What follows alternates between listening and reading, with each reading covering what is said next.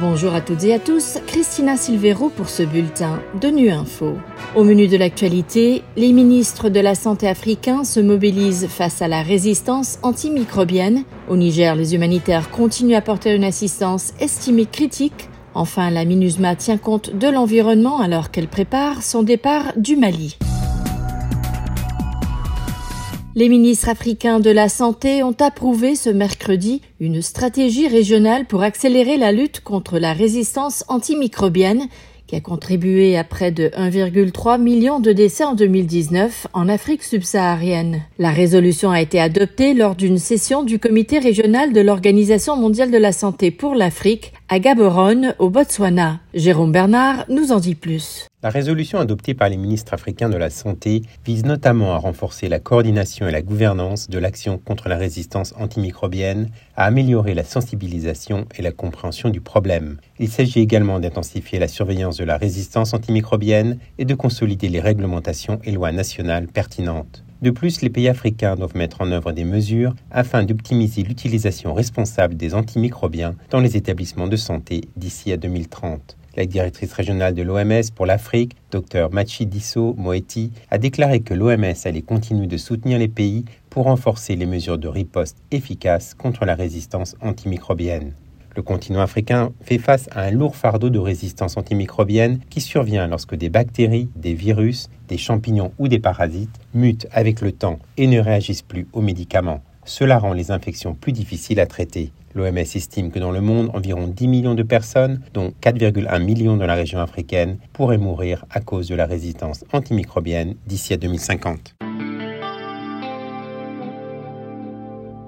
Même avant la crise politique qui sévit depuis le 26 juillet, le Niger comptait déjà plus de 3 millions de personnes en insécurité alimentaire sévère et plus de 4 millions en besoin d'assistance humanitaire. La crise politique n'a fait qu'exacerber la situation. Pour autant, les agences humanitaires continuent de mener à bien leur programme à travers le pays une aide qui, selon les témoignages entendus par le directeur du PAM au Niger, est souvent le seul moyen d'alimentation pour les bénéficiaires. On écoute Jean-Noël Gentil. On constate sur le terrain des populations qui sont euh, dans le besoin d'assistance, qui euh, ne cessent d'indiquer à quel point elles ne peuvent s'alimenter que grâce à l'assistance alimentaire du PAM ou des autres partenaires, et que sans cette assistance, elles ne pourraient pas s'en sortir. Près de 700 000 personnes sont déplacées au Niger, que ce soit des réfugiés ou des personnes déplacées internes, qui souvent se sont déplacées euh, sans rien, en laissant finalement leur terre derrière elles, qui ont perdu leur bétail, qui n'ont pas pu cultiver leur terre, qui sont déplacées dans des zones qui sont également assez dénuées de ressources, où les ressources naturelles sont également extrêmement dégradées et qui donc dépendent de l'assistance. Et ce sont des témoignages que nous collectons tous les jours dans le cadre de nos opérations, à quel point l'assistance humanitaire que nous fournissons est vitale et cruciale pour elles. La plupart du temps, il s'agit de femmes avec des enfants et également euh, des témoignages qui indiquent que notre approche vers des solutions durables, c'est-à-dire qui ne regarde pas simplement à fournir une assistance humanitaire de court terme, qui regarde donc à les intégrer dans leur zone de déplacement,